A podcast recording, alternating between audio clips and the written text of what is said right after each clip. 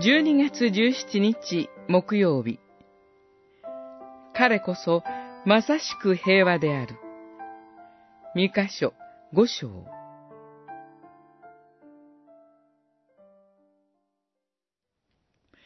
彼は立って群れを養う。主の力。神である主の皆の威厳をもって。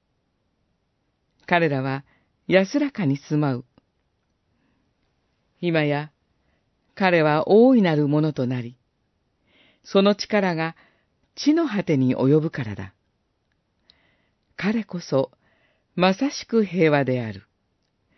五章、三節、四節。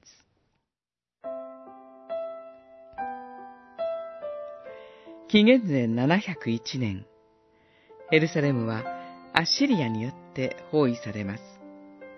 その悲惨の中で、遠い昔から連綿と続くダビデの家系、出身地から新しい王が出るという予言が告げられます。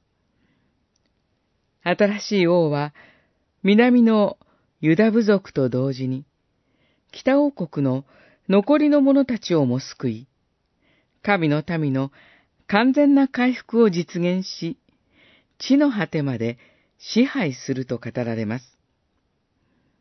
この新しい王は、平和を脅かす者をことごとく立ち、神以外の者に救いを求める愚かさを打ち砕き、軍馬や戦車という武力と魔術と偶像を打ち滅ぼされます。主の民が安らかに住むことができるように、主の力、神である主の皆の威厳をもって群れを養い、守り導いてくださるのです。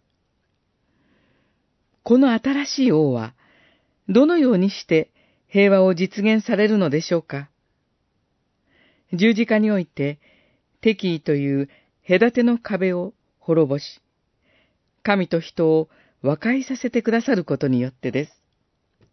それゆえ、彼こそ、まさしく平和である。